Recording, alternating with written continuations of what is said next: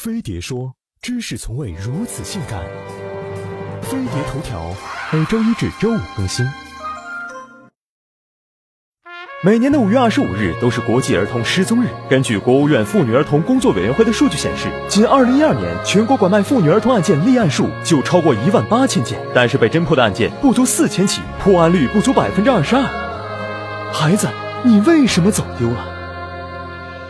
孩子走失跟家长的监管不到位有很大关系。据中国寻子网站“宝贝回家”统计，二零零七年到二零一三年间，网站收到的五千多条寻子登记中，有九成是因为监管缺失导致孩子被拐走。为什么在中国拐卖儿童这么猖獗？最重要的原因就是贩卖人口暴利惊人，让一些人铤而走险。以一个健康男婴为例，人贩子在云南等地的收购价为三万元左右，福建、广东等地的第一手中介负责联系买主或下线中介，找到买主后，中介再以四至六万元的价格将婴儿。从云南等地买来，再卖给下线中介，经过层层转手，卖到买方时的价格有时达到了七至九万元。被拐儿童中，有的被逼做童工，如二零一一年山西黑砖窑奴役童工事件；有的被强迫街头乞讨，甚至走私到海外。但更多的孩子被卖到贫困地区家庭，一些地区的人传宗接代、养儿防老等封建观念根深蒂固，让人口贩卖一直有着繁荣的市场。如今，结合移动互联网技术，中国的防拐系统陆续上线。二零一五年，微信上建立了中国儿童失踪预警平台，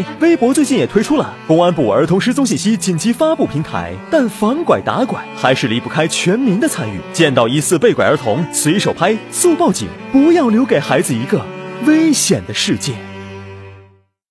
公安部儿童失踪信息紧急发布平台十五号上线启动，该平台可通过微博等新媒体及高德地图等移动应用 APP，向儿童失踪地周边人群推送失踪儿童信息，让更多群众从官方获取准确信息，协助公安机关快速侦破拐卖案件，尽快找回失踪儿童。